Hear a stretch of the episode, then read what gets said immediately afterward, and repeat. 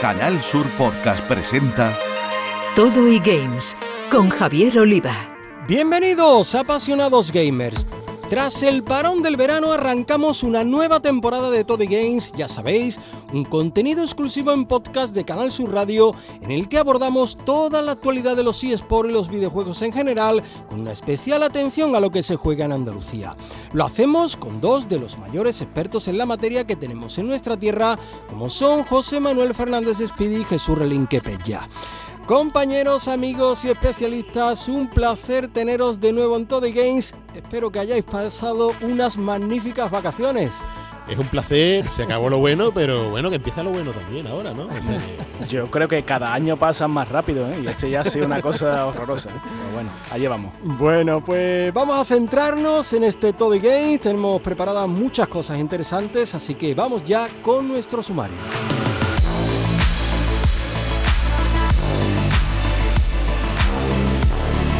En los clubes de eSport hay un departamento tan importante como el de los propios gamers profesionales y es el de creadores de contenidos. En Todo Games os traemos en este caso a dos creadoras de contenidos, andaluzas, la cordobesa María Barranco y la malagueña Carolina Kelsen, que trabajan para un gran club como Mad Lions y cuentan con una legión de seguidores.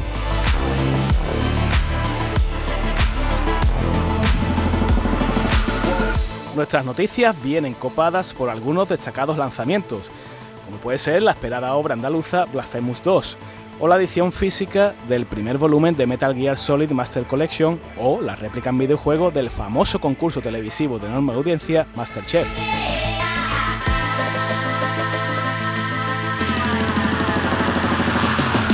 Este verano también hemos tenido tiempo para leer, como no, libros sobre videojuegos, y ahí una editorial parte la pana.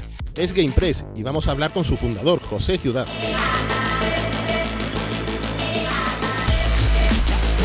Y para el final dejaremos a lo que más hemos jugado este verano, poniéndonos el mono de trabajo de Super Mario y la camiseta de nuestro equipo preferido para recordar viejos momentos con PC Fútbol.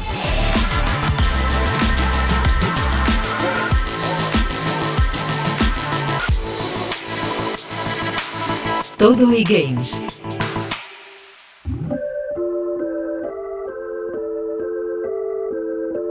Todo y Games.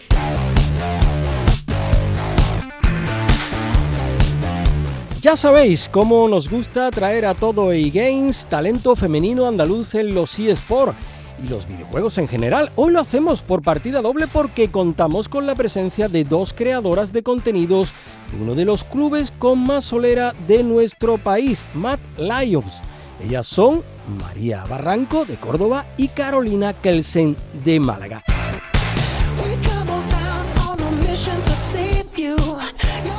Chicas, ¿qué tal? Bienvenidas a Todo Games. Hola, ¿qué tal? Muchas gracias por llamarnos. Encantados de teneros aquí con nosotros. Bueno, mm, lo primero contarnos, ambas, empezad la que queráis, ¿cómo os iniciasteis en el mundo de los videojuegos y de dónde os viene esta pasión? Carolina, venga. Vale, pues yo básicamente todo empieza a raíz de la pandemia, dado que mis estudios son de arte dramático, de hecho enfocado teatro musical, pero una cosa llevó a la otra y terminé eh, pues la carrera desde casa, lamentablemente, pero sí es verdad que gracias a mi gran hobby que ha sido desde pequeñita que me lo introdujo, o sea, me lo introdujo, perdón, mi padre desde que tengo uso de conciencia que son los videojuegos, pues aproveché para iniciarme como tal porque me recomendaron la plataforma de Twitch, que yo no tenía constancia de que ni eso existía. Y pues bueno, pues empezó todo como un Ah. hobby, al final hoy en día es mi trabajo. Qué bueno. ¿Y María? Pues yo llevaba jugando a jueguitos desde que era pequeña, la verdad. y sí que sabía de la existencia de Twitch y seguía muchos directos y demás. Y bueno, yo estudié psicología en realidad, soy psicóloga a día de hoy. Pero, pero bueno, mi gran pasión al final, que siempre han sido los juegos, pues he tenido la suerte de poder acabar dedicándome a eso porque eh, empecé a conocer gente del mundillo, me animaron a que empezase y aquí estoy. Qué bien, y aquí estás con nosotros en Todo y Game. Bueno, nos acompañan nuestros expertos José Manuel Fernández Espíritu y Jesús Relinque Pella, que también quieren saber más sobre vosotras y, y sobre lo que hacéis. Hola, María. Te voy a preguntar a ti primero. Eh, has comentado que eres psicóloga, ¿no? O sea, me imagino que te gusta la psicología y tal, pero sé que te gusta más todavía streamear League of Legends. ¿Qué, ¿Qué, es lo que les ofreces a tus casi 70.000 seguidores de Twitch? Eh, a ver, realmente yo intento eh, enseñar o que si tienen cualquier duda sobre el juego y yo pueda responderla, pues yo encantada siempre, ¿no? Pero realmente lo que intento hacer más es acompañar, ¿no? Porque una de las una de las cosas por las que yo empecé a hacer directos era porque me gustaría acompañar a la gente, ¿no? A que no sé, sé que muchas personas pasan tiempo solos o, o tienen que tienen trabajos muy pesados y si tienen algo de fondito pues viene bien. Entonces yo realmente intento estar ahí, ¿no? Pues como acompañando, ¿no? A toda la gente que me quiera ver. Así que al final es un poco esto.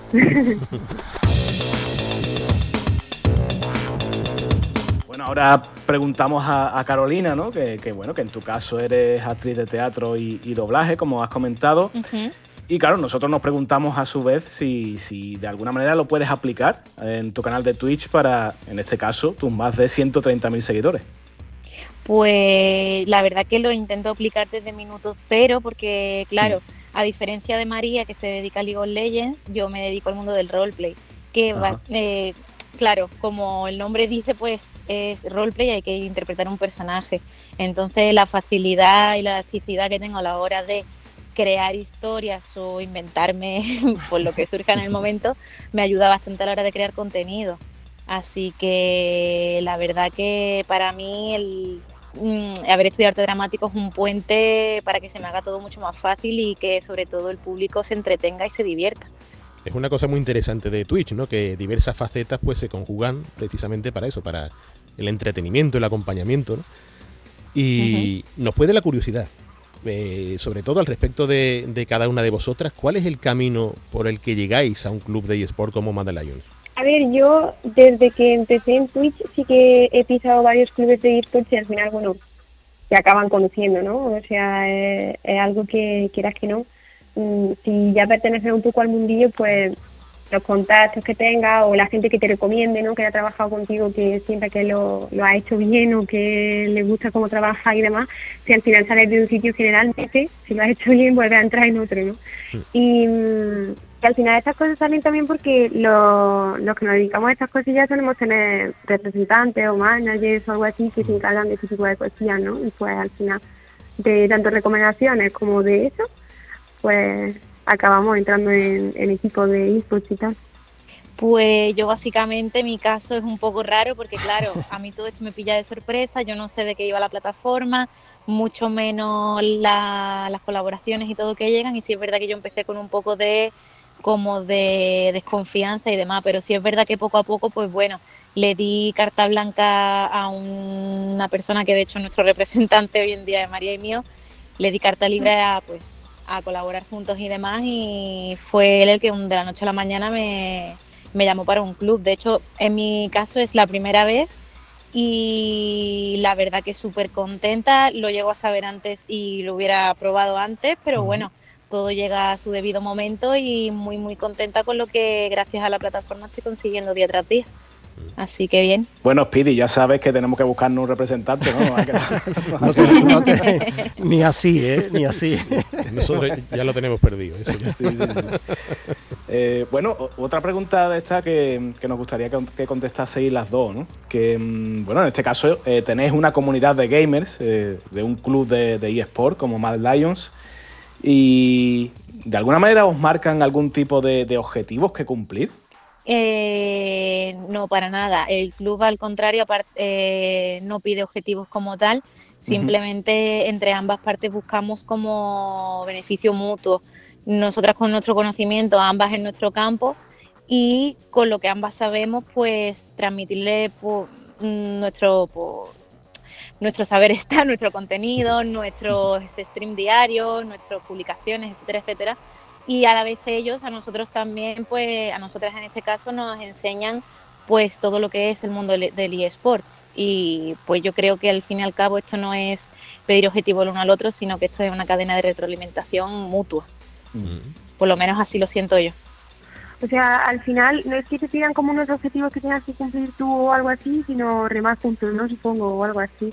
Es como que tanto ellos nos apoyan como nosotros a ellos, ¿no? Al final nos sentimos en la comunidad que se acaba sintiendo, pues, no sé, identificada también con el club, ¿no? Porque yo, por ejemplo, que sí que me dedico a League of Legends y tal, eh, y tenemos, dentro del club de esports, pues hay, hay equipo profesional de LOL.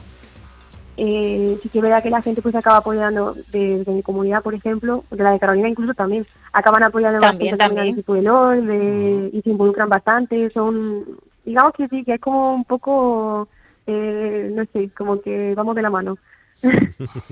Sí, yo por ejemplo en mi caso, eh, para cerrar este temilla, eh, yo por, por, ejemplo, claro, como ha dicho María, ella es de LOL, yo soy de roleplay, claro, en mi caso hay un montón de gente que no consumía eh, mm, lo que es todo el tema este de LOL, las competiciones y demás.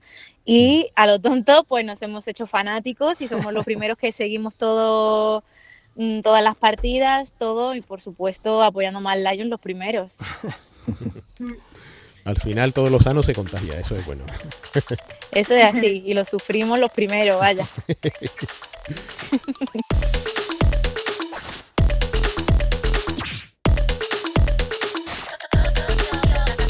Pues quería preguntarle a María, porque yo no sé si te has llegado a plantear en algún momento el jugar profesionalmente a League of Legends, pero ¿qué os parece? ¿Qué os parece la ausencia de jugadoras profesionales en los grandes clubes? Eh, por poner un ejemplo en la Superliga de League of Legends.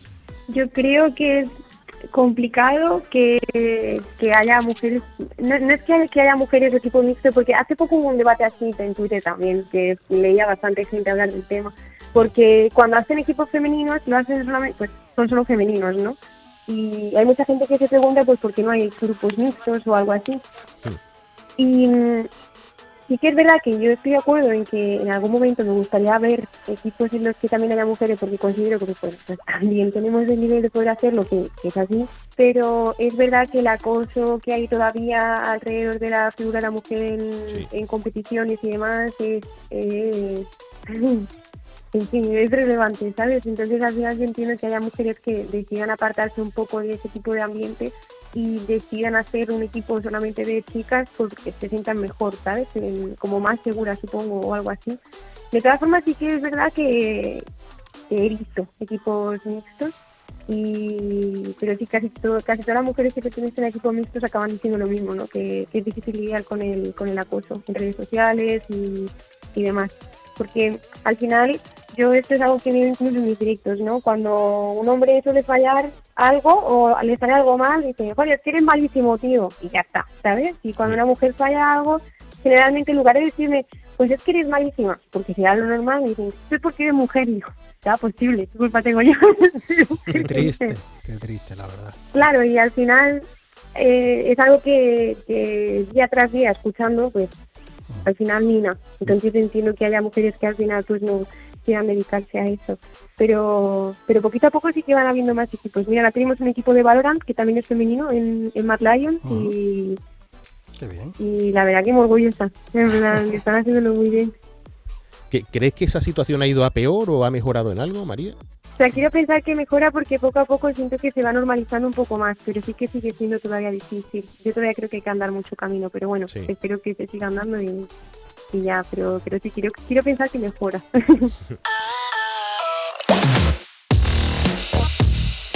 Bueno, María, como hemos dicho, eh, ahí especializada en League of Legends, eh, Carolina en roleplay. En, ha sido Carolina la oficial Kylie Johnson en el juego Marbella Vice, lo fuiste, ¿verdad?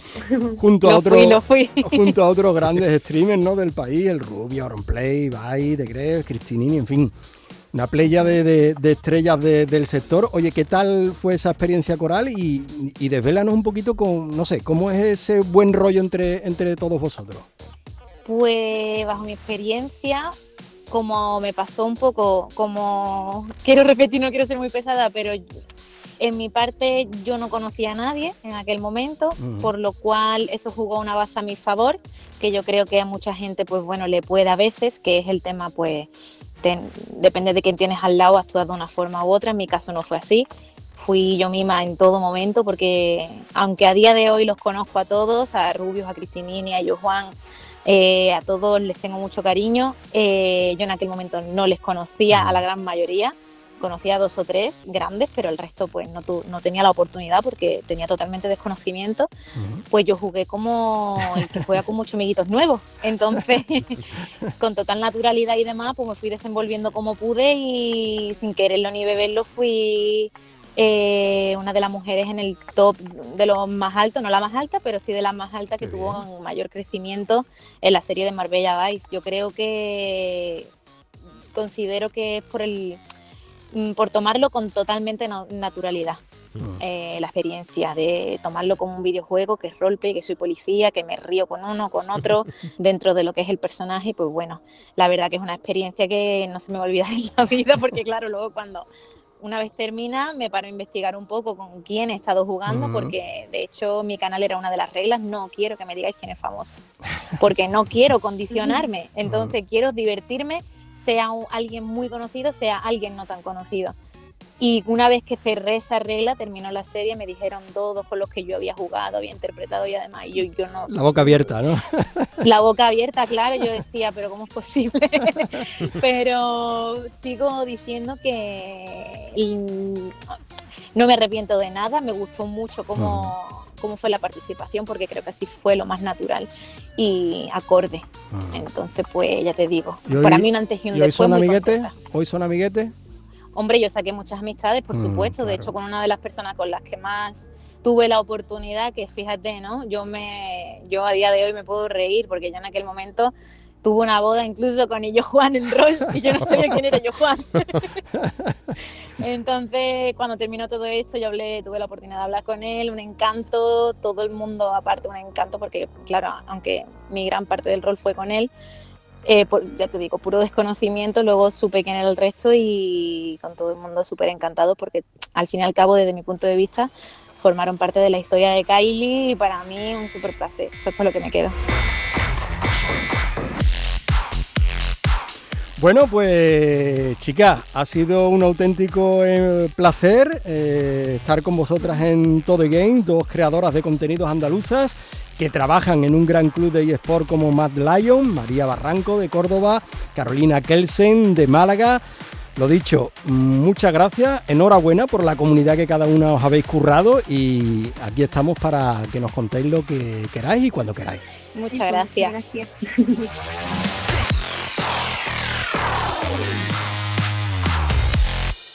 En Canal Sur Podcast Todo y Games con Javier Oliva.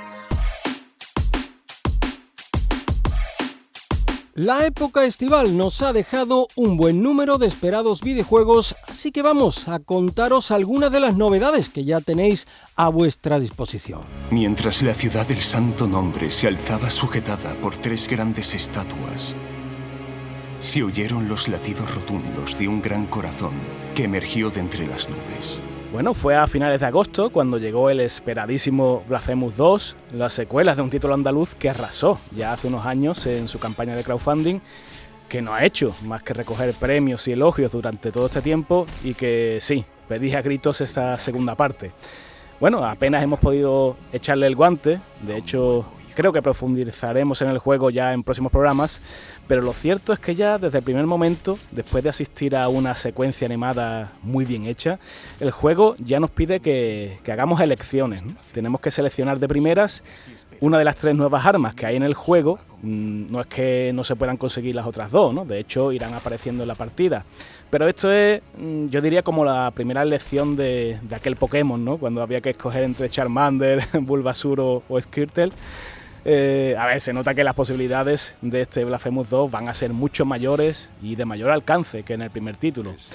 Y además, algo llamativo, eh, nada más controlar al penitente, al protagonista del juego, yo creo que se nota que lo han rediseñado desde cero. Eh, fijaos que de las pocas cosas que se le achacaba a la primera entrega, yo incluido, ¿no? Porque, no sé, me, sentía un poco em, incómodo al principio al manejar al personaje. Eh, yo creo que resultaba a veces incluso algo como pesado, ¿no? Robotizado en ocasiones. Eh, eres muy torpe.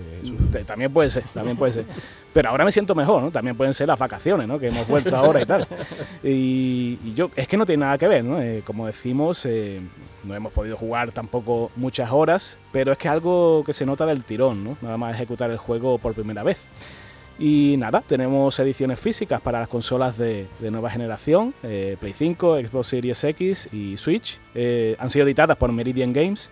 Y tenemos también, por supuesto, muchas horas de disfrute por delante y, ante todo el orgullo de que gente de nuestra tierra, gente andaluza, siga haciendo historia en el mundo del videojuego.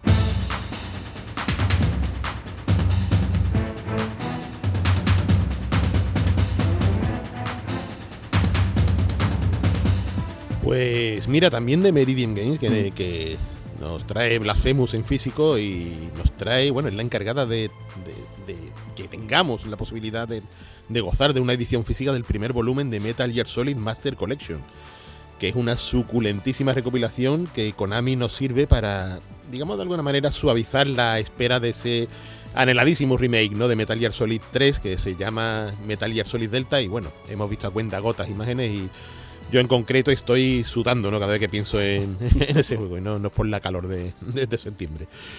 Eh, el caso, ¿qué nos trae esta Metal Gear Master Collection? Eh, como diría don Manuel Ruiz de Ópera, ¿no? Eh, Un sabio. Ese, sabio, ¿no? tomen ustedes buena nota. Pues mira, trae el Metal Gear Solid original de la primera PlayStation, que volviera loquísimos a propios extraños, ¿no? Esa auténtica revolución del videojuego y que incluye ¿no? el añadido de aquellas VR Missions, que era ese DLC ¿no? primigenio que, que, en fin, en una época en la que este concepto todavía no, no existía, como aquel que dice. Trae también su secuela, Metal Gear Solid 2 Son of Liberty, que era una bomba absoluta para aquella PlayStation 2 que todavía llevaba pocos meses en el mercado y que, que bueno, se convirtió en lo más puntero, sin duda. También Metal Gear Solid 3, el que van a remaquear, pero bueno, aquí tenemos esa versión HD tan, tan bonita, ¿no? Donde se nos narra los primeros pasos de, de Big Boss, ¿no? Del antagonista y en cierto modo también protagonista de la saga, ¿no? Hmm. Pero bueno, que aquí no queda la cosa, que hay espacio para mirar aún más al pasado y tenemos los dos primeros Metal Gear de MSX incluidos aquí, auténticos hijos de los años 80 que sentaron no solo la base de la historia, sino de la, de la mecánica, de la jugabilidad, ¿no? Ese sigilo táctico, ¿no? La acción. Tenemos también la conversión a NES del primer Metal Gear, que no estaba mal, eh, es muy similar al original de MSX, y su infame secuela, Snake Revenge. O sea, digo infame porque, ya sabéis, se le ha dado palo por todos los lados a este juego, este clasiquísimo, ¿no? De, diría que era de finales de los 80, ¿no? Y que la gente le mete caña porque no está Hideo Kojima detrás, pero que sigue siendo un señor juegazo que está muy bien. Es un título muy muy interesante y que también, oye, pues tiene cabida en esta recopilación. También las dos novelas gráficas que salieron de los dos primeros Metal Gear Solid, que están en forma de vídeo y que queda muy poquito. El 24 de octubre los tenemos en las tiendas y yo lo tendré en mi casa, por supuesto. Con una carátula, todo hay que decirlo, bastante fea. Sí, esperemos que la cambien. Están a tiempo.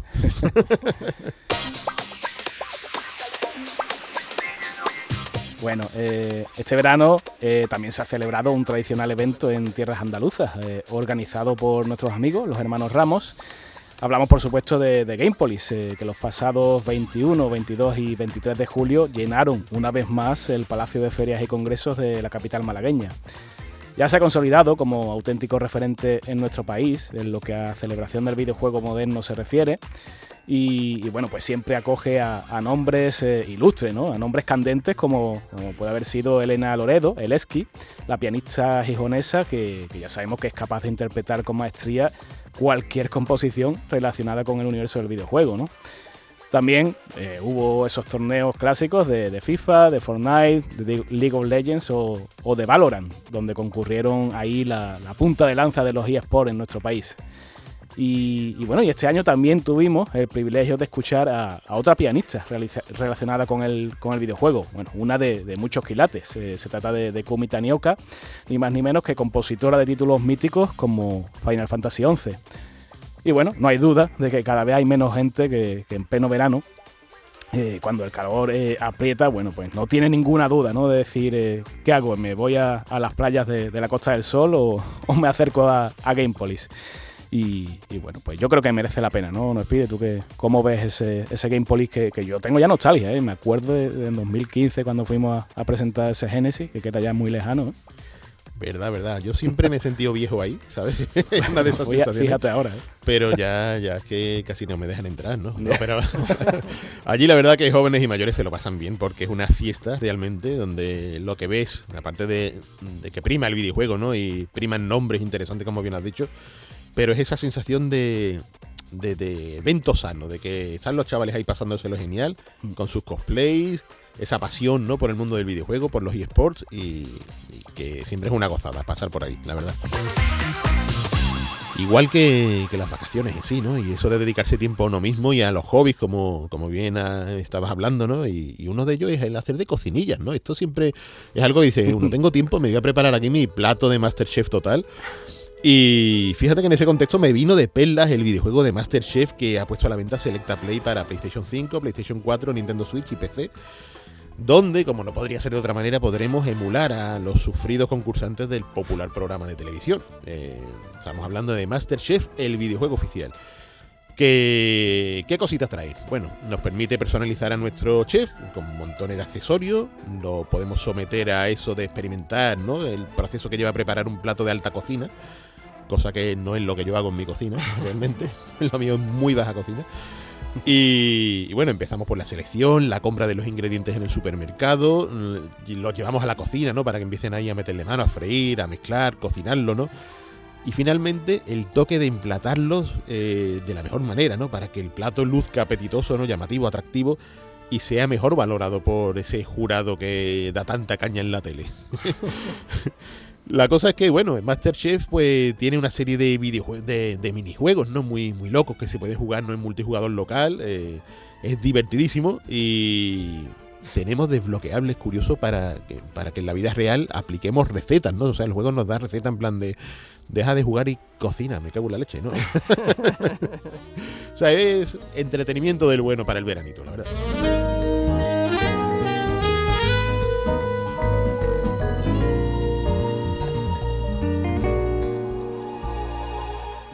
Todo y Games.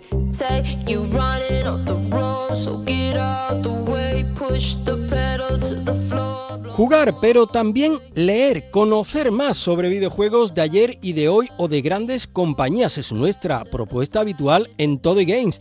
Y en la prolífica literatura en torno al mundo gamer tenemos en nuestro país a alguien al que debemos agradecerle mucho, diría muchísimo él es José Ciudad, fundador de la editorial especializada en literatura de videojuegos GamePress.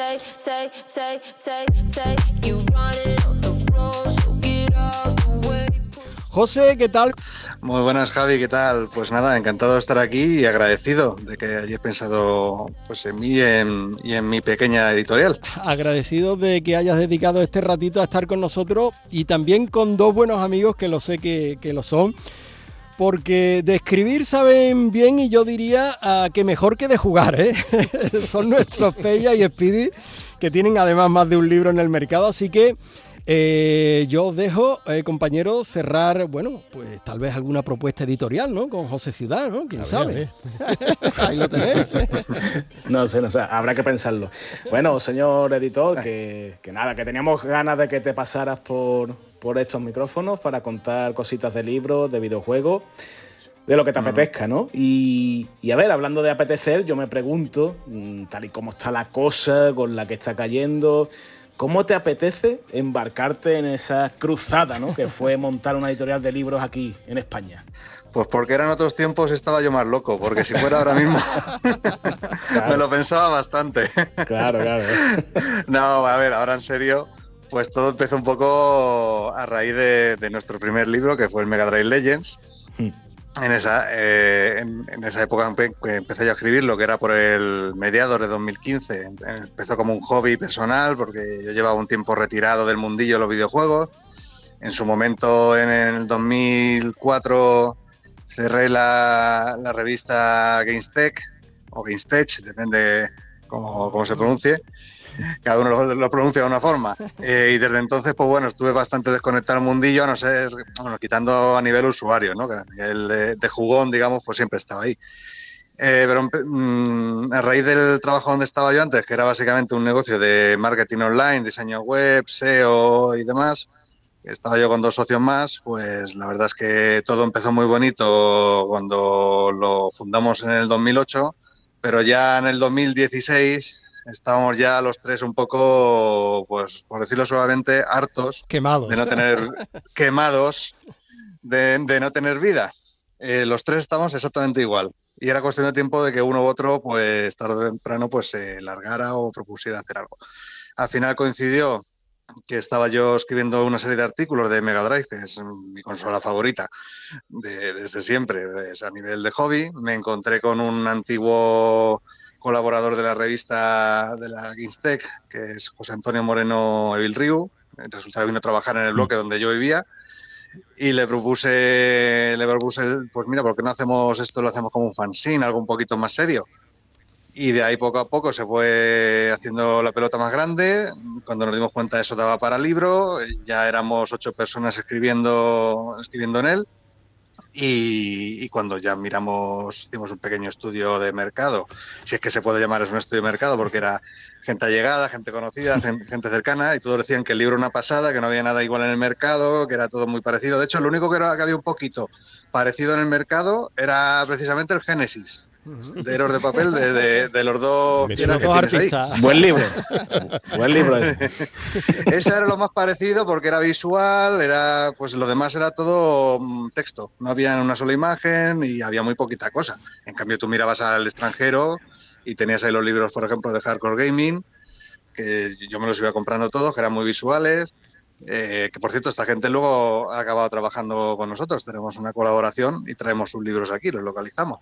Pues bueno, eh, para no enrollarme más con la pregunta, eh, a raíz de ahí, pues miramos de promocionar el libro, de ponerlo en tiendas, en librerías. Era, vimos que todo era como una especie de mafia, que había que pasar por distribuidoras, sí o sí. Y sigue siéndolo. o sea que al final, pues para hacer, para pasar por ese trámite, tuvimos que constituir la editorial para poder dar salida a este libro. Y a raíz de ahí, pues ya con la, editorial constituida, pues ya nos animamos y seguimos haciendo y hasta ahora que llevamos ya a 21, creo que llevamos. qué bueno. Tela, tela, tela.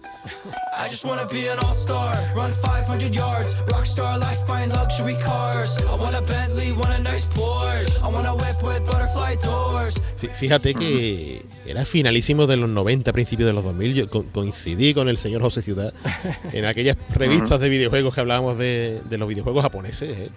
Sí, en la Loadin. Qué tiempos aquellos, ¿eh? Madre mía. Sí, sí, es verdad. Yo, claro, GameStack salió como una especie de decisión de Loading. La principal, digamos, fue GameType, que fue. Yo siempre digo que de Madrid para abajo se fueron todos a GameType. Y de Madrid para arriba nos fuimos todos a GameStack. ¿Verdad, verdad? y, coincidimos en Loading, claro, pues tú estabas ahí desde el número uno, ¿verdad? Exactamente. No, no, no, empecé con el 4, creo que fue. Es verdad. ¿El 4? Sí, sí, sí. Debes sí. estar desde el primero. Yo empecé en el 8. Yo era más lento, ¿sabes? sí. Te, do, te doblé ahí. Pues, pues, pues, sí, sí, ahí empezó todo, en el año 99, nada menos. Da, da gusto de vez en cuando mirar al pasado y ver esos, esos pasitos iniciales. Y ahora fíjate, ¿no? Ahora lanzando algunos libros que son de los más anhelados en el mercado. Y tras ese Mega Drive Legends, eh, con esos primeros pasos que siempre resultan complicados y demás, eh, el factor competencia, eh, eh, la, posibilidad de estar en un mercado incipiente, pero que da la sensación de que puede ser como saturado. ¿Cómo veías todos esos primeros pasitos, José? Bueno, cuando los primeros pasitos cuando sacamos el libro, la verdad es que fue una revolución, porque no había nada, como he dicho, no había nada parecido. Pasamos de libros, digo, lo más así era Génesis, y pasamos ya a un libro que era un DIN A4 de tamaño, era todo maquetación, color, eh, nos rompía mucho el esquema. Ahora ya eh, eso se ha estandarizado, digamos que en cierto modo sentamos cátedra, por así decirlo, eh, y ahora hay mucha más competencia, muchas más editoriales, mucha gente que se autoedita, entonces era aquello un páramo.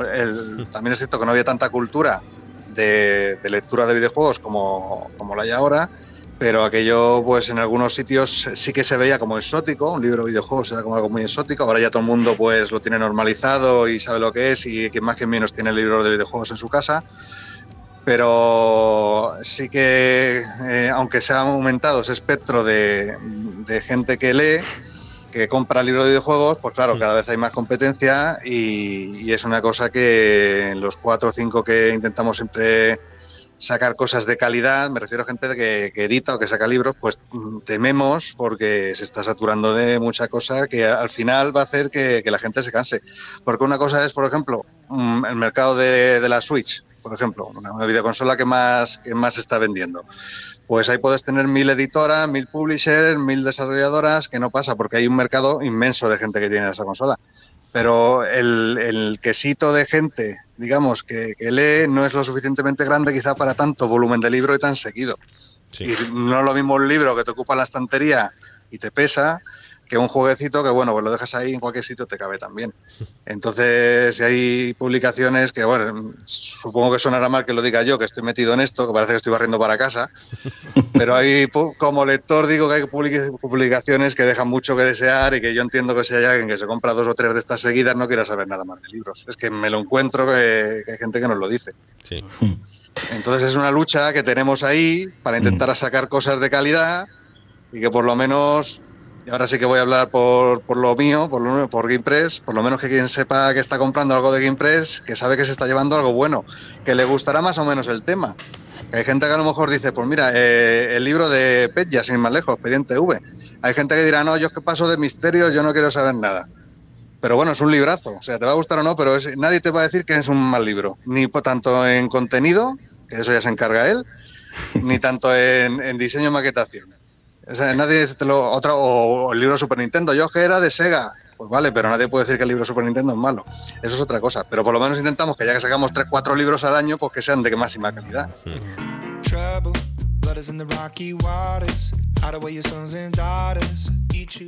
Eh, me, encanta porque no he tenido que sacar yo el, tema de mi libro, ¿no? Ha salido solo. Lo cual es rarísimo. ¿eh?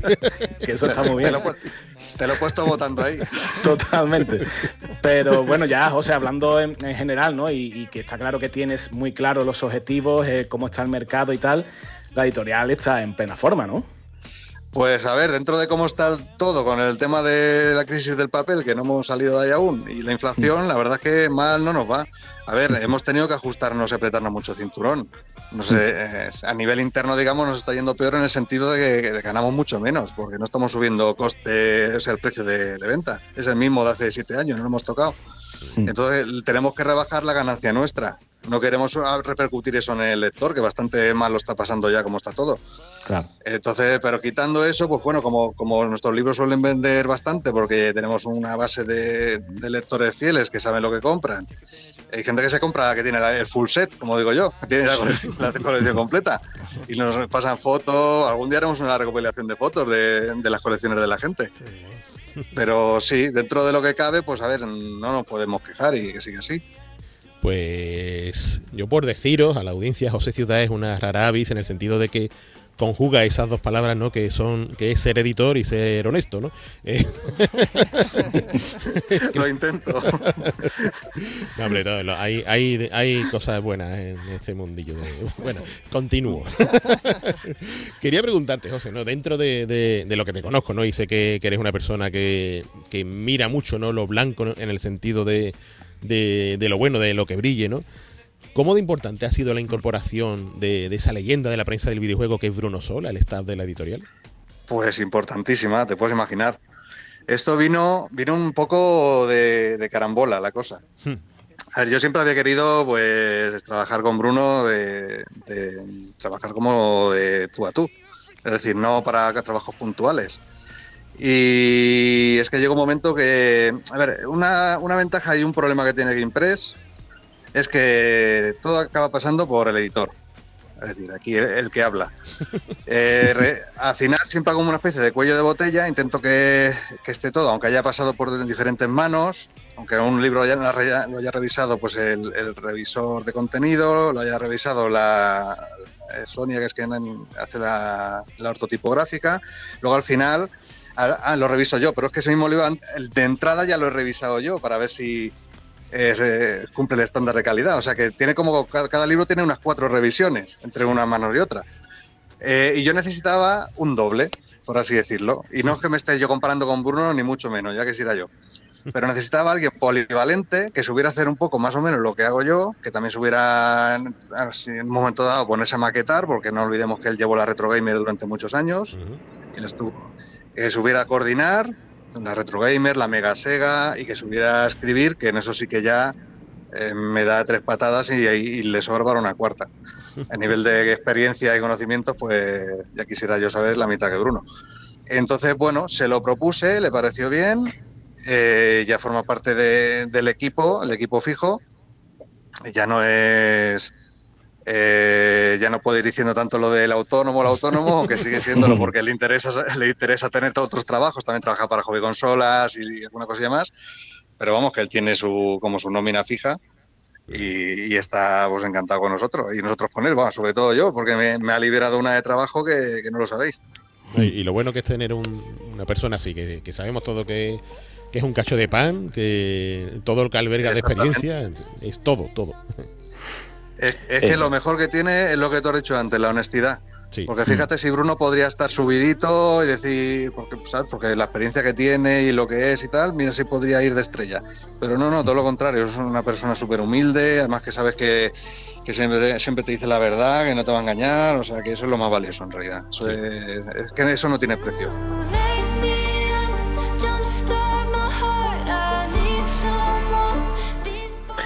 Estaba pensando, José, que, mm, que, bueno, que habéis editado varios libros de, videojuegos, de, consolas, de ordenadores, eh, traducciones de, títulos ¿no? Em, extranjeros que, han triunfado fuera y que bueno que hacía falta ¿no?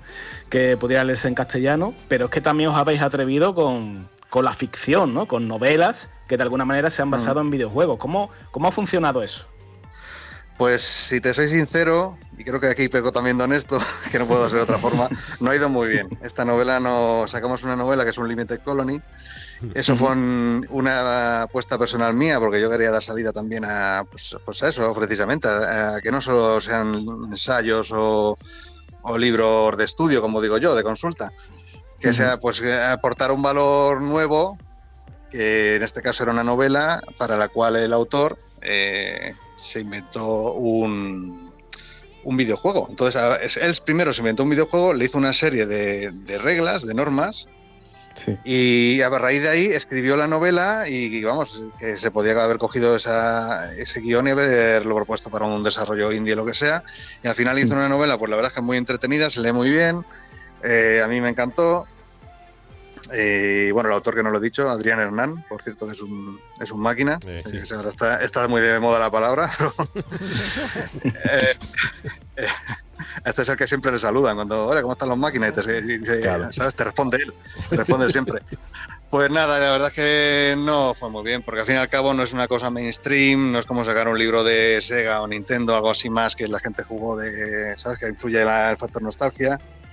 Y bueno, sí que pues, tuvo una tirada así y vendió una serie de ejemplares, pero bueno, yo personalmente fue, un poco chasco porque me esperaba más. Es que el libro en sí se merece, se merece mucho más.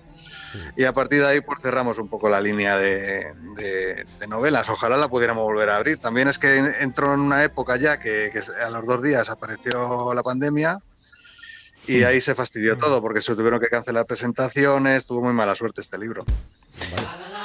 El, tema novela está complicado, yo te lo puedo corroborar yo, en general.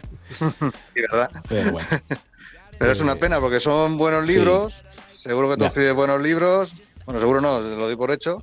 Eh, este libro también es muy bueno y otros tantos buenos y al final o te promociona un planeta o sales en el hormiguero hablando de tu libro o, poco, como no seas conocido, poco tienes que hacer.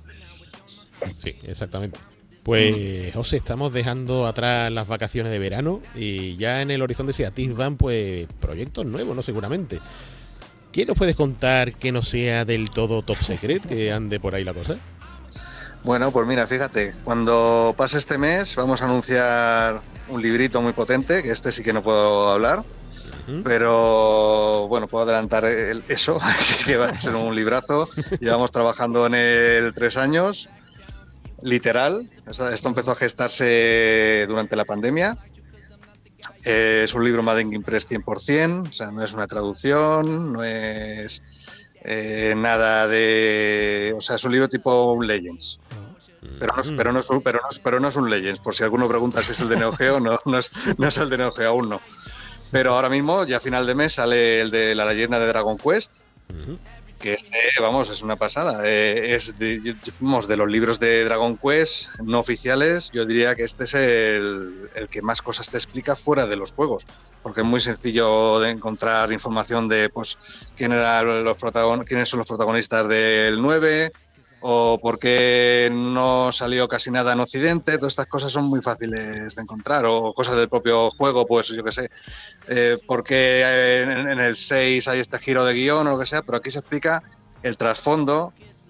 El, propio autor eh, ha entrevistado a Yuji Ori varias veces, ha vivido mucho tiempo en Japón, él ha estado allí en las colas de cuando salió el, primer Dragon Quest de PlayStation, él estaba allí haciendo cola por la mañana eh, a las 6 de la madrugada esperando que abriese la tienda para comprarlo, o sea que no es un cualquiera.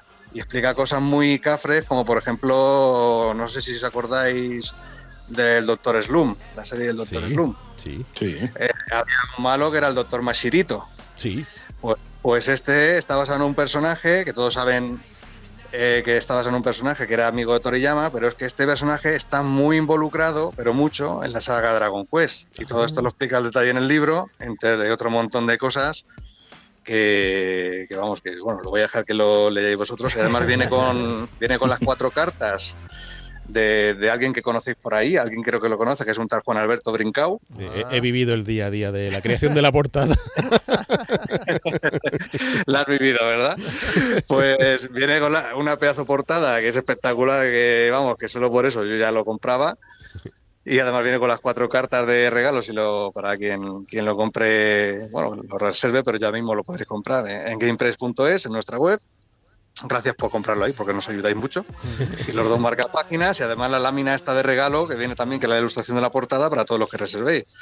Y el libro es una pasada. Además hemos mantenido el precio.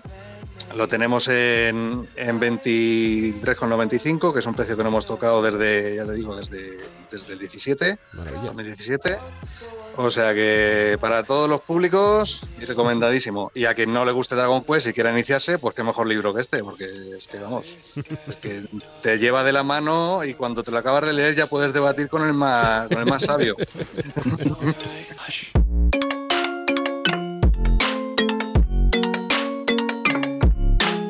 Pues José, ya lo estamos pidiendo, ¿eh? Ya estamos aquí, ya estamos aquí reservando. Amigo José Ciudad, editor especializado en la temática del videojuego, fundador de GamePress, gracias por echar este ratito en todo Games y sobre todo, oye, por no dejar de creer en esta pasión y difundirla en forma de libro. Así que eh, hasta cuando quieras, amigo, aquí nos tienes. Pues muchísimas gracias Javi, eh, Jesús, eh, José por invitarme y para lo que necesitéis. Yo aquí dando el callo por una cosa que no, que no considero un trabajo, que es un hobby, es un hobby trabajo. O sea que todo lo que sea difundir esta, esta cultura de la lectura de videojuegos, pues por mí encantado y para, de, verdad, lo que necesitéis. Un abrazo grande, amigo. Un abrazo, fuerte, cuida mucho.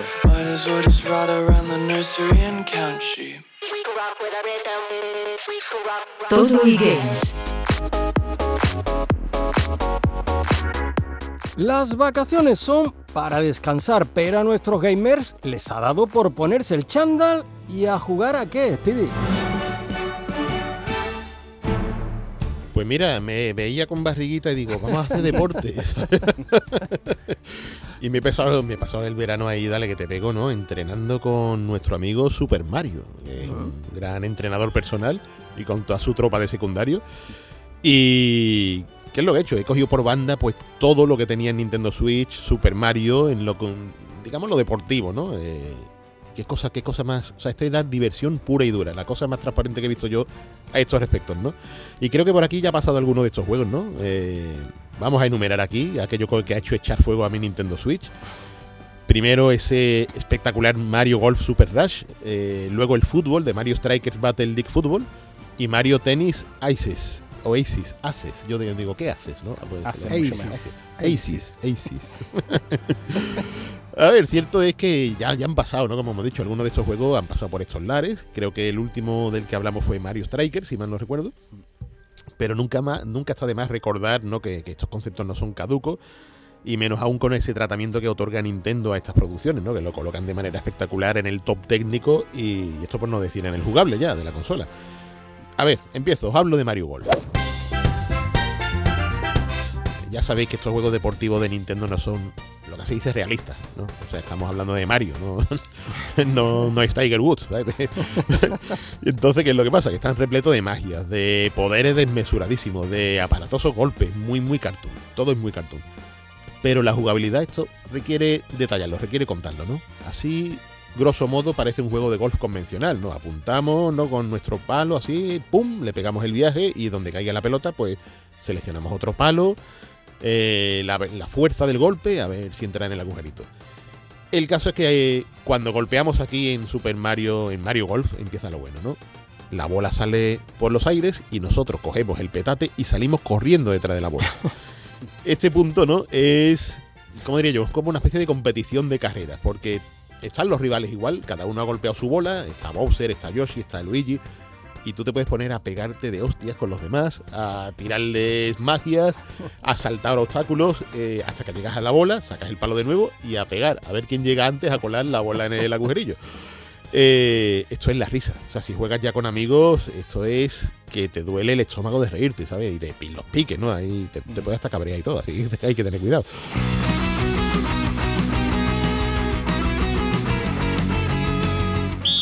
¿Qué más? Mario Strikers. Esto es el fútbol, ¿no? El fútbol de, Nintendo, muy al estilo arcade. Eh, seguro que Jesús se acuerda de ese Soccer Brawl de, de SNK para Neo Geo. Qué bueno, ¿eh? ¿eh? Pues muy al estilo, el Mario Striker este. O sea, personajes que juegan al fútbol, ah, pero que también se parten el espinazo a base de darse patadas, puñetazos y magias varias. Y claro, es el, el objetivo es meter el balón en la portería, es primordial, ¿no? Pero todo ese repertorio de, golpes y demás lo que lo hace realmente divertido, ¿no? El acumular energía para pegar una mega patada al balón que hace que el portero se, se incruste dentro de la portería. Es otro juego que es la risa y encima es un portento técnico. Tiene efectos visuales que dice que esto lo está haciendo la Nintendo Switch.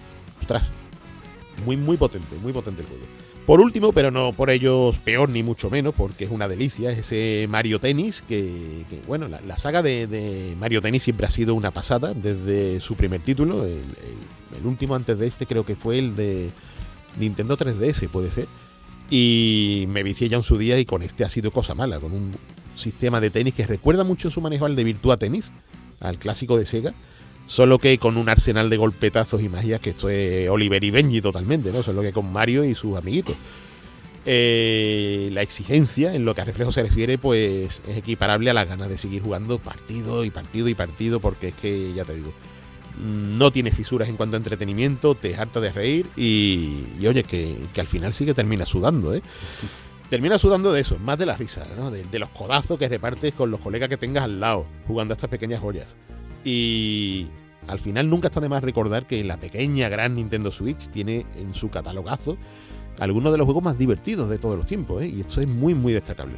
Sí, porque siempre se le critica, ¿no? a ver, lo corto de su catálogo, que quizás muy repetitivo, no sé, pero de verdad que siempre hay pequeñas joyas que descubrir que uno a lo mejor puede ver un poco con desdén, Es decir, uy, otro Mario más un deporte, ¿no? Que, le mete ahí toda su, su parafernalia y tal, pero la verdad que es un juego súper divertido. Exactamente, son uno entre un millón, la verdad.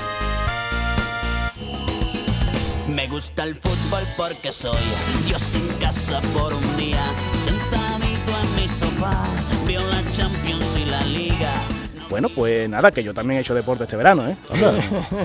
el tío. Coche, lo de la barriguita también lo, suscribo. Em, y bueno, pues he escogido también el fútbol después de esa temporada 22-23 plena de emociones con el título europeo de Sevilla. ¿eh?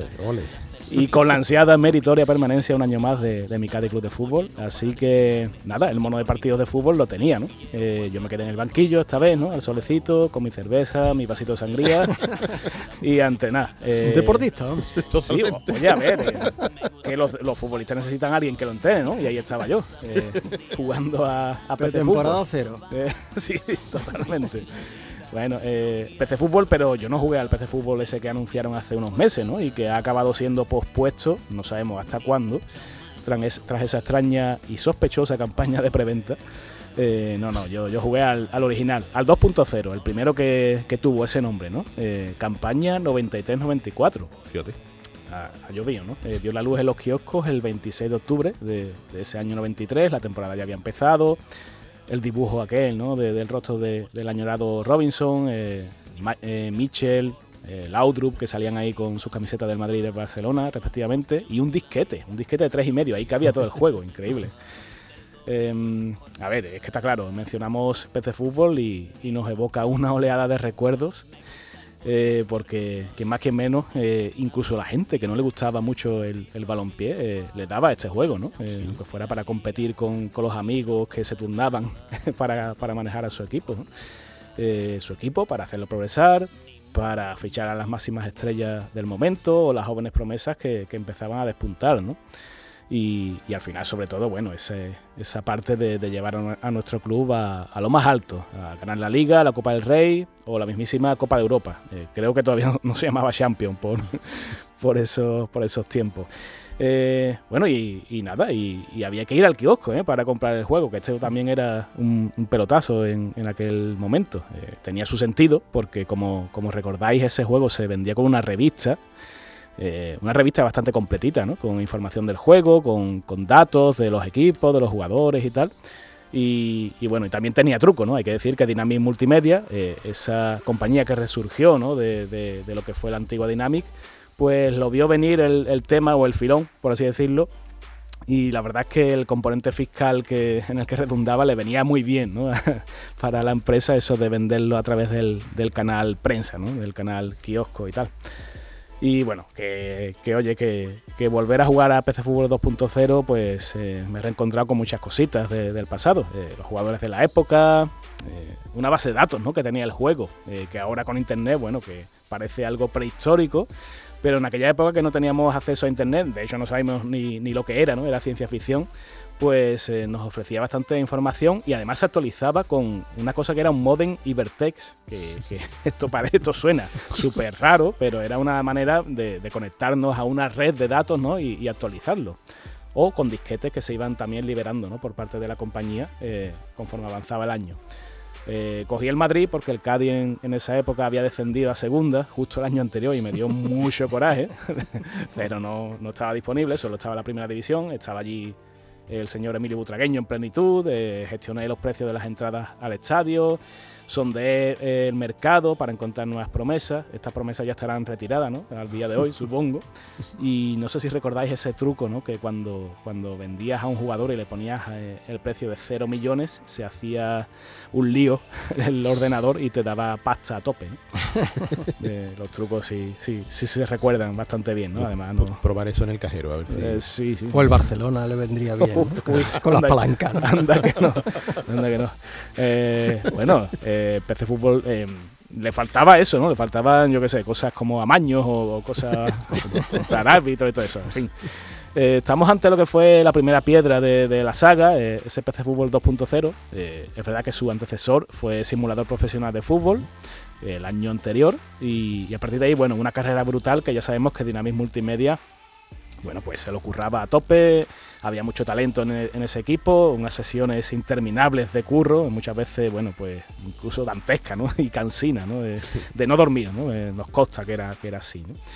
Pero bueno, era un juego que iba mejorando a cada año, que, le iban metiendo divisiones, y iban metiéndole características nuevas, el modo manager era ya súper complejo de, de, manejar y nos tenían enganchados, ¿no?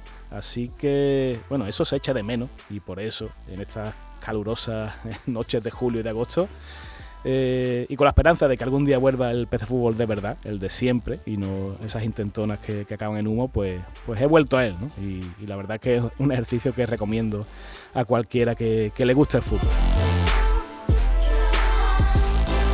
Llegamos al final de esta nueva entrega de Todo Games, el podcast exclusivo sobre videojuegos de Canal Sur Radio, gastador realizado técnicamente por Álvaro Gutiérrez y Adolfo Martín, al que os pedimos que os suscribáis en nuestra plataforma o también en Spotify o Google Podcast.